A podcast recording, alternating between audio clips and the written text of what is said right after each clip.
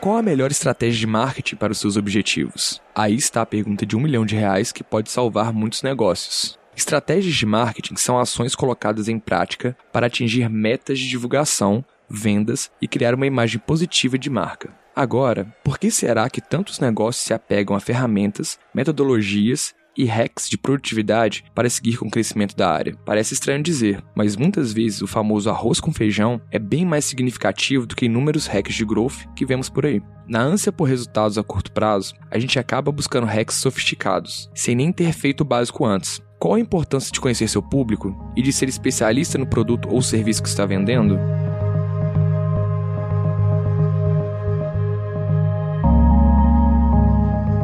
Dentro deste ringue, o Diogo, especialista em CRO do marketing da Vind, e o Efraim, nosso head de growth, vão tentar responder essas perguntas. Eu sou Elson Martins, coordenador de performance na Vind, e o Dentro do Ringue começa agora. Para vocês, o que é personalização?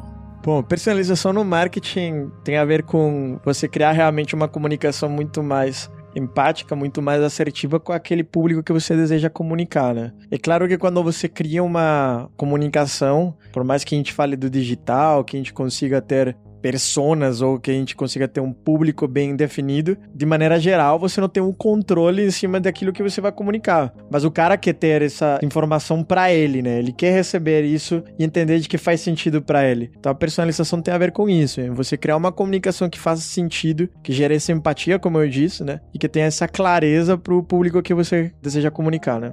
Talvez um ponto legal também que a gente sempre aborda, né, quando a gente tá pesquisando sobre personalização, é pensar em como fazer personalização também, né? Que de nada vale personalização se a gente não tiver dados tão importantes assim pra gente conseguir enxergar e conseguir achar um objetivo para aquela personalização, né? Porque qual é o objetivo real da personalização que a gente está pensando em trabalhar e-mail, microsegmentação, talvez fluxos? É a conversão e a venda, né? Personalização, ela tá muito relacionada a isso e tem dados muito importantes que falam disso, né? Que mais de 95% de casos que existem que são relacionados à personalização tem uma efetividade muito grande relacionado à conversão em si. Então, é bem importante. O Diogo falando um pouco sobre isso, qual é a dificuldade hoje das empresas fazerem personalização dentro do marketing? O primeiro passo para você personalizar algo é você entender mais sobre ele. Se eu vou personalizar meus ads, minha página, para algum público específico, eu tenho que entender desse público. Eu tenho que saber quais são as dores dele, o que, que o público gosta, o que ele consome. Eu tenho que ter,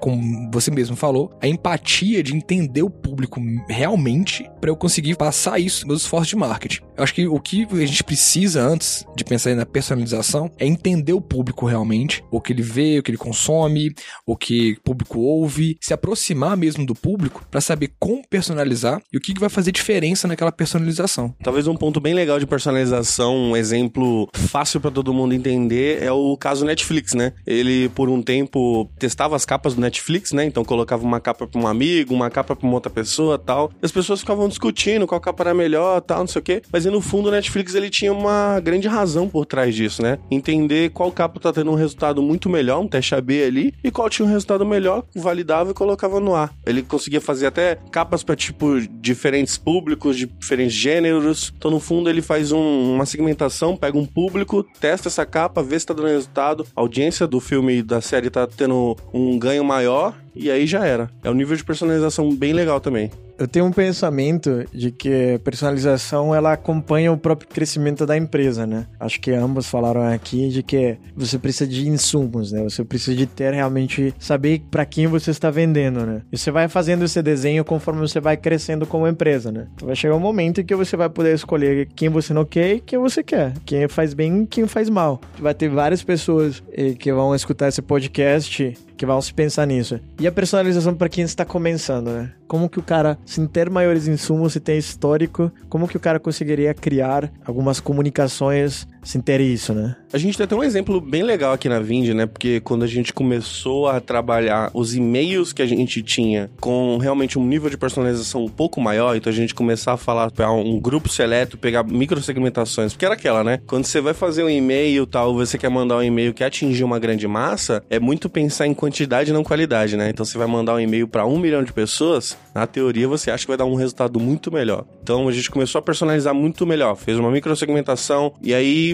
mandou um e-mail específico para esse tipo de grupo e aí a, a, qualidade desse retorno é muito maior. A gente tá falando com um grupo seleto, então vamos falar com, sei lá, um grupo de educação, uma comunicação específica para esse tipo de pessoas. Às vezes a gente consegue esse nível de personalização bem fácil em só criar uma segmentação básica dentro do seu CRM, da sua plataforma, fazer, fazer isso até via planilha. Só que só você conseguir entender os parâmetros que diferenciam cada tipo de grupo. Então, às vezes você consegue diferenciar, puta, seu site você tem a informação dele que é nome, e-mail e segmento. Só ali pelo segmento você já consegue umas categorias ali para você diferenciar um grupo ou outro. E como seria o início do processo de personalização para quem tá começando? A personalização, acho que ela vai evoluindo, ou a tua comunicação ela vai evoluindo conforme a empresa vai evoluindo, né? Porque você vai gerando insumos, você vai gerando esse histórico, você vai ter ferramentas que facilitem esse processo de personalização. Mas quando você cria um produto ou um serviço que você já vende, você tem um mínimo de conhecimento de quem que seria essa, a pessoa que queria esse produto, esse serviço, né? No marketing, né, a gente chama isso de público-alvo, persona. Embora eu acredito que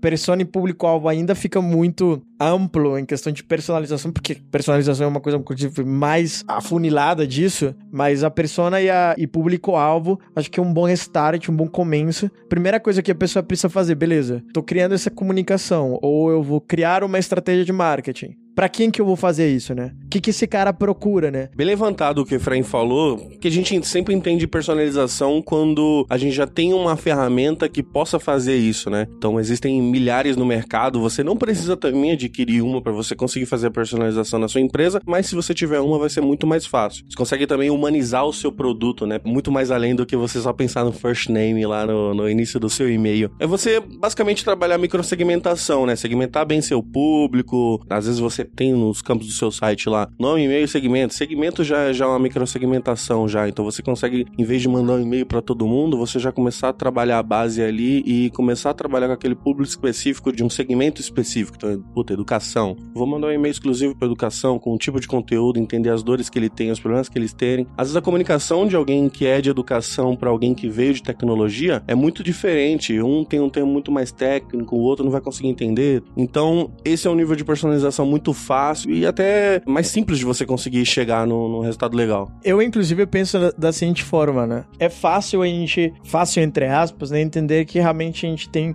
diversas formas de falar a mesma coisa, né? Porque a gente tem diversos segmentos, né? A gente tem um produto business to business, então fica fácil a gente entender, putz, esse cara está na vertical de educação, então a gente consegue entender e criar essa personalização. Mas eu, eu, fico pensando, por exemplo, um cara da academia, né? Como que eu consigo, então, personalizar minha mensagem de cobrança? Como que eu consigo personalizar, sei lá, uma newsletter que eu faça para minha base de clientes? Como que eu consigo personalizar, sei lá, meu anúncio? Se você exprimir dados, ele vai te dar mais dados o tempo inteiro, né? Se o cara realmente quer trabalhar a personalização com um produto que minimamente se entende que o cara faz isso por bem-estar ou por estética, né? Você começa a entender, putz, mas esse cara vem à noite. Pô, esse cara vem de dia, esse cara vem à tarde. E aí você começa a desbravar mais informações. Você vai, putz, esse cara vem à noite porque ele trabalha. Mas será que o cara vem com todo o ânimo possível? Será que eu consigo, sei lá, criar uma comunicação porque não é o mesmo cara que vem de manhã, que o cara de manhã já tá com todas as energias a todo vapor.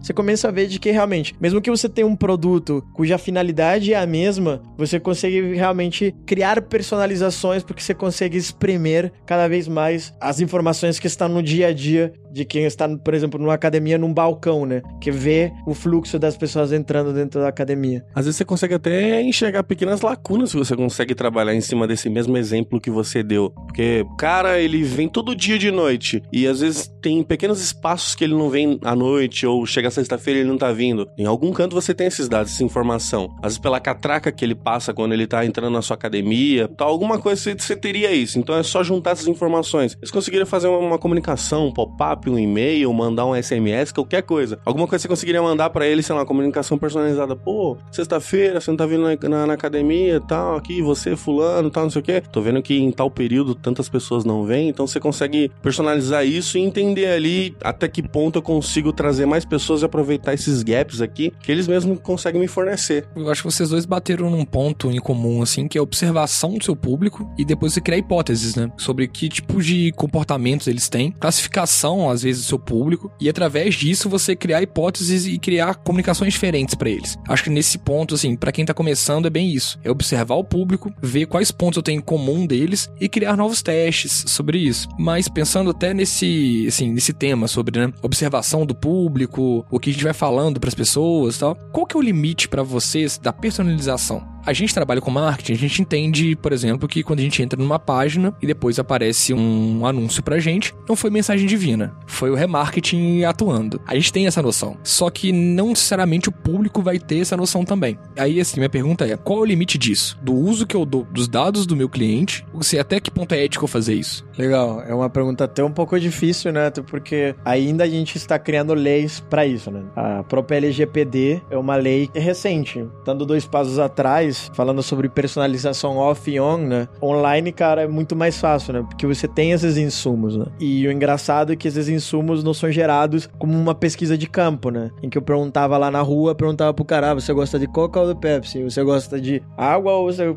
prefere refrigerante, né? O cara, ele vai te respondendo isso com comportamento, né? A diferença é que, realmente, no off, a gente perguntava, então a pessoa me respondia por espontânea vontade, né? No online, a gente não tem isso. O cara vai gerando um histórico histórico. Eu gosto de dizer o seguinte, cara. O problema não está na tecnologia, o problema está realmente no como que a gente usa ela, né? Independe de realmente ser marketing ou não, né? A gente precisa pensar isso como usuário mesmo, né? O usuário, ele está usando a internet, ele está sabendo de que, sei lá, o servidor de internet dele tem acesso às informações que ele tem, o navegador, né? Etc. Tem N lugares onde, onde o cara vai registrando todos os seus passos. Isso não pode ser diferente para o marketing, né? O que a gente precisa deixar deixar isso muito claro, o marketing a publicidade sempre foi invasiva. Independente se é personalizado ou não é personalizado. Cara, cidade limpa, São Paulo. Por que, que teve cidade limpa? Tirando a política, é lógico, né? Se defendeu de que a publicidade estava sendo muito invasiva no dia a dia do paulistano. A publicidade sempre foi bastante nesse critério, na insistência, né? No vendedor chato. Isso que aí que está o contraponto, né? A personalização, ela traz aquele vendedor de loja, na hora que você entra na loja, o cara não te pergunta, posso te ajudar? A personalização, ela olha para pro cliente, ou pro possível cliente, vê que está olhando pra camisa vermelha e já vai e diz assim: Ah, você quer camisa vermelha? Eu tenho cinco modelos aqui. Eu não vejo isso como uma coisa ruim. Pelo contrário, eu vejo isso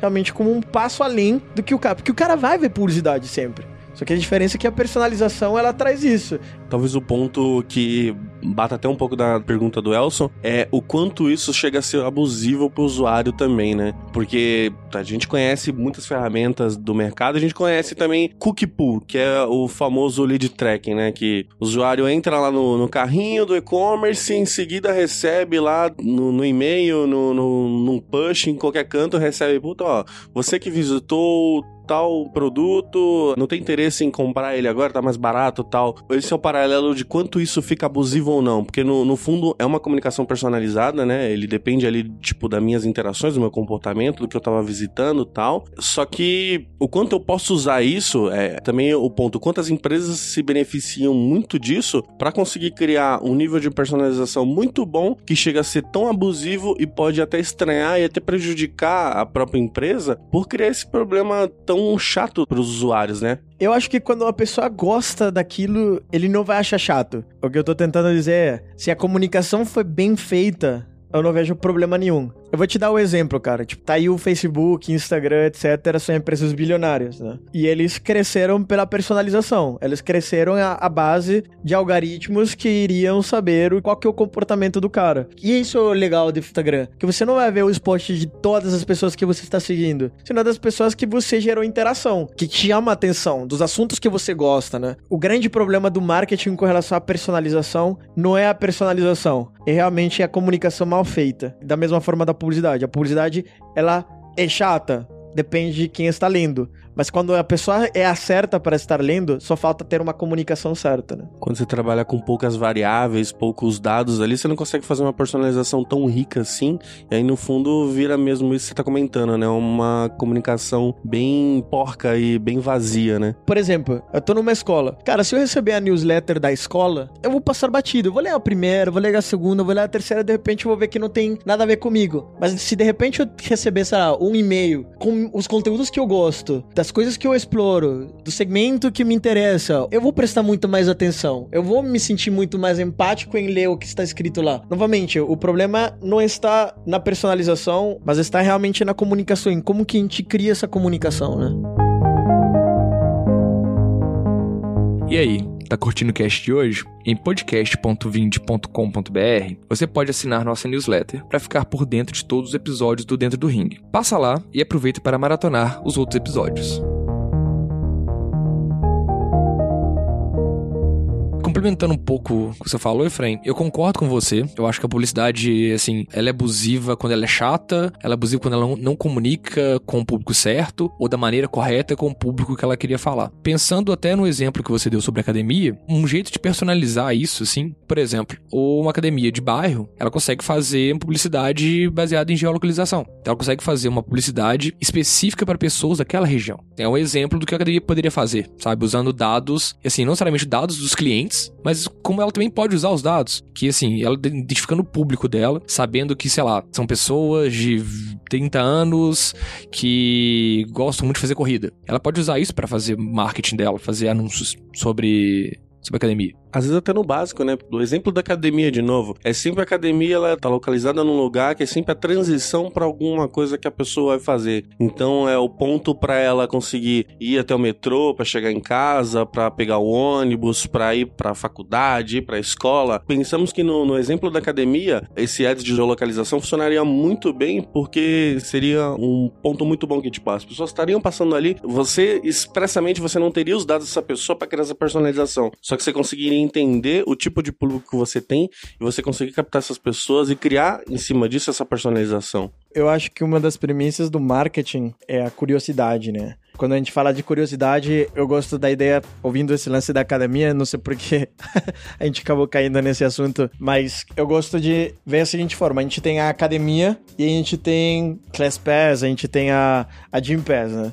Ambos te dão o mesmo resultado. Mas por que que esses dois negócios não competem e o que que fez com que a Gym Pass e a Class Pass nascessem, né? Você já tinha academia. Porque assim, a academia faz muito bem o seu negócio local, né? Ele faz bem mesmo. Você sabe que a academia abriu porque o vizinho contou, pô, você viu a academia aqui já? Então ele sabe, fica evidente o que que é uma academia e o que que é uma loja na fachada. Mas eu gosto de pensar de qual que foi a origem que deu o Gym Pass e Class Pass. Foi a personalização. Que quando você entra, por exemplo, a Gym Pass, você tem um benefício, mas o benefício é de acordo aquilo que você gosta e por onde você está. Então ele não tem um limite. Quero fazer hoje, sei lá, um crossfit. Ah, eu quero fazer amanhã uma esteira. Você começa a entender de que realmente isso é uma coisa que a gente prega muito bem aqui na Vind, é que a gente dá acesso, né? Mas como que eu dou acesso? Quando você tem personalização, você identifica o que que realmente esse cara quer. É o ponto de começar a estreitar também as informações dessa pessoa, né? Então, ela visitou meu blog, visitou meu site, eu já começo a captar informações dela. Curtiu um post, curtiu um comentário, leu meu e-mail, respondeu outro, clicou no link, mandei uma coisa e tal. Eu começo a estreitar ela e comecei a entender ela e começar a criar microsegmentações. No fundo, eu vou ter um, uma base super engajada com um tipo de perfil, vou ter um score dela. A gente vai, inclusive, ir desenhando um cliente ideal, né? Eu gostaria de pensar assim de forma. Aqui na Vind, a gente chegou no momento em que, beleza, a gente entendeu os segmentos, a gente já tem essas informações. Novamente, quando você espreme o dado, vai surgindo mais, né? Pelo menos no marketing, a gente tem uma cultura muito forte em testar. Então a gente começa a entender de que, beleza, não é suficiente você saber quem é o cara que tem que vir para a Vind. A gente precisa saber como vão ser as coisas que a gente vai criar para o cara vir mais rápido. A gente começa a entender, puta, a gente começa a fazer teste de botão, a gente começa a fazer teste de formulário, a gente começa a fazer teste de landing page, a gente começa a atuar em algumas etapas, tentando personalizar cada vez mais. E o bizarro é, é o seguinte, hoje o cliente, ele gosta de vermelho, mas amanhã ele vai gostar de laranja. Essa personalização, ela vai acabar mudando Porque o ser humano é assim. E acho que esse vai ser o maior desafio, né? Por isso que a máquina do marketing, ele tem que ser uma máquina crítica e viva, né? Ela não pode ser simplesmente decidir XYZ coisas e beleza, a gente criou a, a receita do bolo e a fórmula mágica. Não, você vai ter que ir testando o tempo inteiro. Vai ver que de repente, tipo, o cara não gosta de ser chamado com o nome. Você vai ter que chamar ele com o nome num e-mail. Senhor, sei lá, Oliveira. De repente você vai ver que o cara, ele não gosta de ver mais o nome dele. Ele quer ver, sei lá, emojis. E a gente vai acabar se transformando numa máquina de personalização o tempo inteiro, né? Só que essa personalização, ela vai abrangendo e ficando muito maior ou menor com o passar dessa pessoa dentro do seu negócio, né? A gente pode entender que o visitante ali, ele gosta muito de emoji, tá no início, virou seu cliente, é outro momento, a sua comunicação, o tipo de informação que você tem que dar para ele, o tipo de personalização tal, tem que ser um outro tipo. Talvez aquele emoji não vai mais servir agora porque ele precisa mais que a empresa não seja só amiga dele, ela também resolva os problemas que ele precisa também. E o legal é que nessas brechas de personalização, você vai descobrir, por exemplo, realmente que aquele botão é o melhor para a empresa. Você vai descobrir que realmente o cara ser chamado com o nome dentro de um assunto no e-mail vai ser a chave para todo mundo abrir que você envia um e-mail e de repente vai gerar conversão. É muito engraçado isso, porque especificamente a personalização ou a vontade de fazer personalização, que você mexa e faça textos e vai criando coisas novas para realmente você chegar em algum momento e dizer assim, putz, tem uma máquina de marketing trabalhando, né?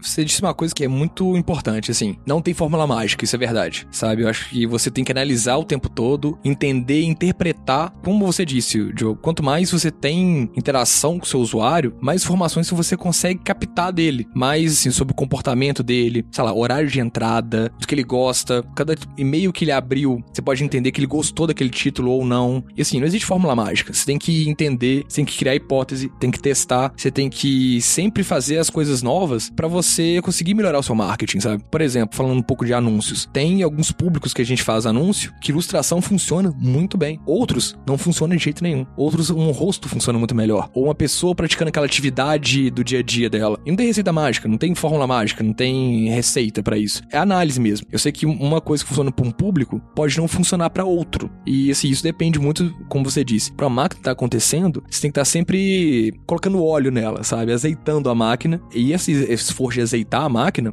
é muito de testar, entender e sempre ir criando hipóteses e nunca achar que você sabe verdade absoluta. Tem duas coisas que eu queria tocar, são bem importantes. A primeira é sobre customer centric, né? Que é uma coisa que se fala muito dentro do marketing, se fala dentro de produtos, se fala dentro dos negócios de uma maneira geral, né? Que é centralizado no cliente, né? Se você não tiver um olhar para o teu consumidor, você vai sempre fazer um produto para você mesmo. Você vai ter uma empresa para você, você não vai ter uma empresa para o mercado. Então tem esse primeiro ponto. E personalização tem a ver com isso. É você cada vez mais olhar para o teu cliente. Essa é a primeira coisa, acho que é, é bem importante a gente lembrar. E a segunda é sobre o porquê dos booms das consultorias. Eu gosto muito de olhar para os trends de mercado e a gente fala assim, cara, por que, que uma consultoria se tornou um, um negócio milionário? Porque existe personalização. Se não existe personalização, o que, que um cara quer, por exemplo, que aplica na bolsa de valores, o que, que o cara quer saber? Ele quer saber, por exemplo, sei lá, se X ver vertical ou X mercado tá dando dinheiro, se Y não está dando dinheiro. Ele quer saber naquilo que ele aplica, ele quer saber naquilo que ele já está fazendo, naquilo que ele pode melhorar. Seria meio presunçoso hoje uma empresa falar assim: não, vou criar um produto do nada e vai ser revolucionário, tal, tal. Não, a gente está revolucionando, mas a gente vai criando produtos sempre melhorando o estilo daquilo que a gente já faz, né? A própria Vind, né? Cobranças já existiam antes da Vind existir. Mas o que que fez com que a Vind se tornasse uma empresa rentável, uma empresa em crescimento. Especificamente isso, né? A gente olhou para um problema, mas cada cliente, em cada vertical, em cada segmento, em cada mercado, descobriu que ele tem uma dor que a Vind pode solucionar. E aí a gente comunicar essa dor para essa vertical, para esse segmento, sendo personalizado, isso que vai tornar realmente o produto viável para aquela empresa. Frei, muito interessante o que você falou. Mas pensando no nosso público, tá? Que tá ouvindo a gente agora, que tá começando a entender o conceito de personalização. Se vocês fossem dar uma dica para os nossos ouvintes hoje, qual dica vocês dariam? É basicamente definir uma persona, né? Tanto a persona ativa como a persona negativa. Então você precisa identificar logo de primeira o que que essa pessoa, esse cliente, o que que determina para ele ser uma pessoa ideal para o seu negócio. E aí, dentro disso, você vai conseguir criar uma personalização e aí conseguir trabalhar em diferentes formas dentro do seu negócio. Com certeza sim, né? As ferramentas elas facilitam muito você criar realmente a personalização. Mas acho que qualquer empresa hoje, seja business to business ou business B2C, né? Você tem um mínimo de informações do cara de registro, né? Sei lá, um nome, um, uma idade, um e-mail. E aí a gente pode, sei lá, pensar em diversas outras perguntas, né? Mas essa mínima informação, ela sempre vai ser realmente o pontapé para você desenhar, como o Diogo falou, né? Essa persona e você criar realmente comunicações muito mais com o nome da pessoa, com as características dessa empresa. Como eu falei, né? Uma das primícias do growth, né? Barra crescimento, né? Que a gente fala muito isso dentro do marketing, é você sempre conhecer mais, sempre tirar mais informação, sempre ir atrás de mais um dado, de espremer mais uma informação. E acho que isso vai realmente te dar muito norte. É engraçado, né? Porque eu, eu fico pensando muito em um vendedor de loja, né? Quando você é um vendedor de loja, até porque eu já fui um, né? Você vê aonde que o cara está olhando, você sabe que horário ele entrou, sem ele mesmo te responder, sem ele te dar essas informações. É muito uma questão de você estar realmente disposto a enxergar, disposto a tirar informações. A minha dica, eu acho que é a junção um pouco das duas dicas de vocês. Uma é criar persona e outra é extrair mais informação. Quando você criar a persona, procura alguém que você conhece que tenha as características da sua persona, que seja seu cliente ideal. E a partir disso, converse com ela. Que eu acho que é o jeito mais fácil de você testar as copies, testar aquilo que interessa e poder ver a reação do seu público ao vivo, sabe? Saber assim o que funciona para qual texto, qual palavra que você usou que bateu melhor na pessoa, que convenceu ela mais. Quando ia criar copies para nichos que eu não tenho muita experiência, uma vez eu tive que criar copy sobre um produto que era voltado para pais. Eu não tenho filho. O que, que eu fiz? Procurei um amigo que tinha filho e fui testando minhas copies com ele. Então eu falava algumas coisas com ele, via a reação dele, via se funcionava ou não, e a partir daquilo tive um norte para orientar minhas copies. Então, acho que minha dica é essa. Procura alguém que você conhece que seja sua persona e conversa com ela. Eu tenho uma última dica, e acho que é até deu o exemplo do vendedor, mas acho que isso talvez seja um problema para quem trabalha no marketing ou para quem trabalha de maneira geral numa empresa. Acho que a experiência de vendedor é uma experiência muito válida, né, para todo mundo. Por quê? Cara, porque premissa do vendedor. Oi, tudo bem? Meu nome é Efraim. E o seu? Né?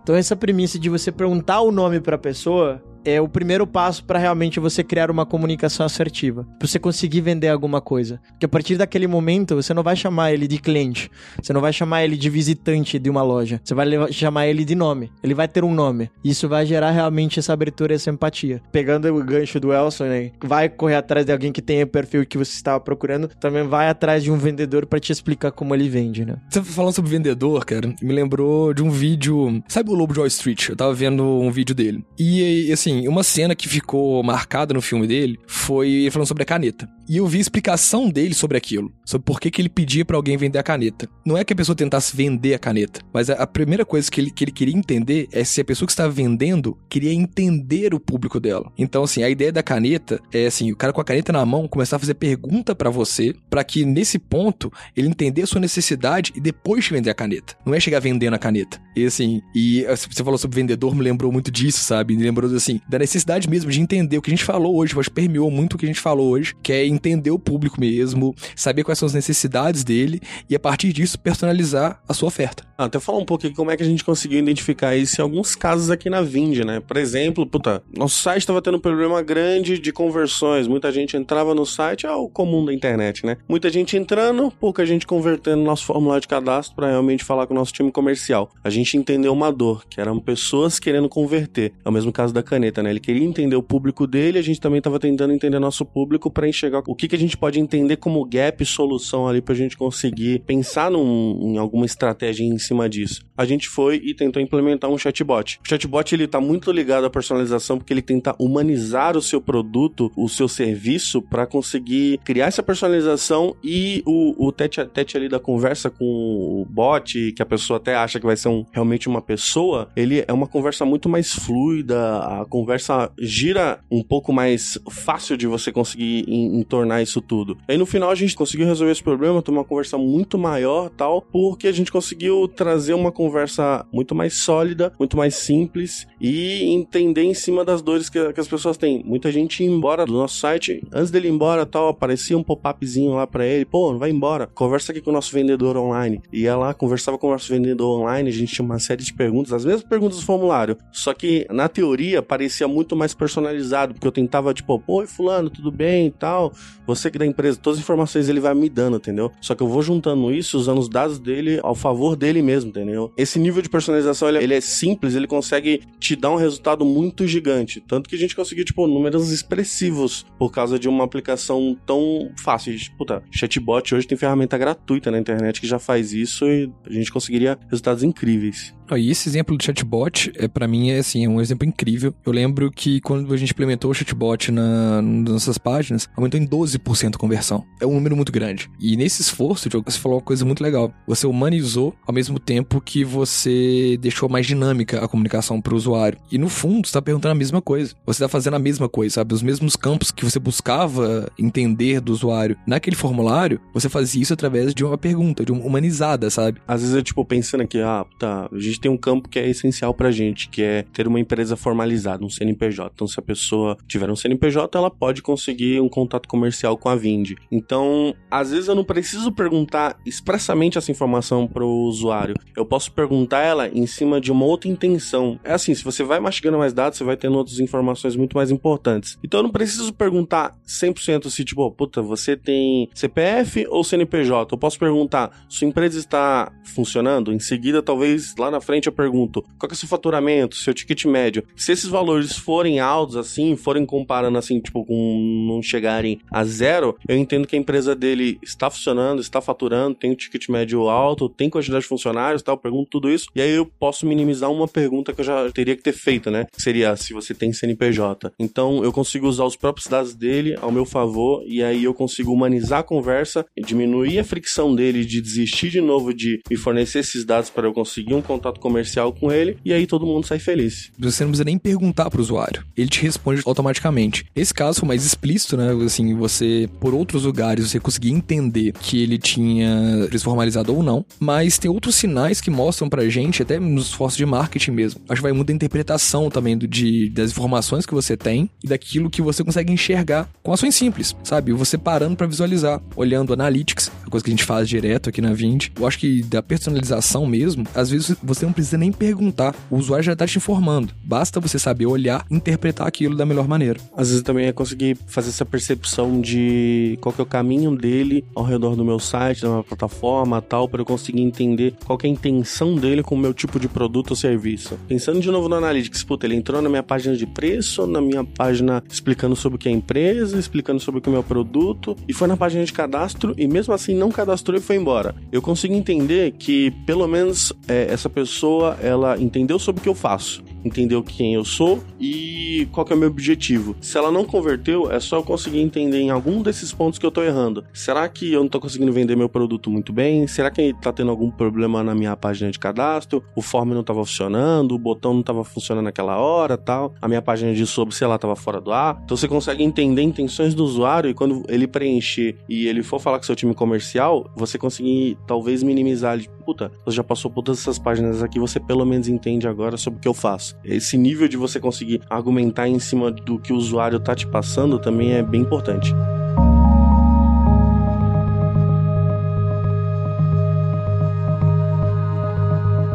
Bem, chegamos ao fim de mais um cast. Visite podcast.vind.com.br e siga a gente nos principais players de podcast. Ah, e se quiser conhecer mais sobre a Vind e como estamos mudando o mercado com nossas soluções de pagamento, visite www.vind.com.br. Até a próxima. Este podcast foi editado pela Maremoto.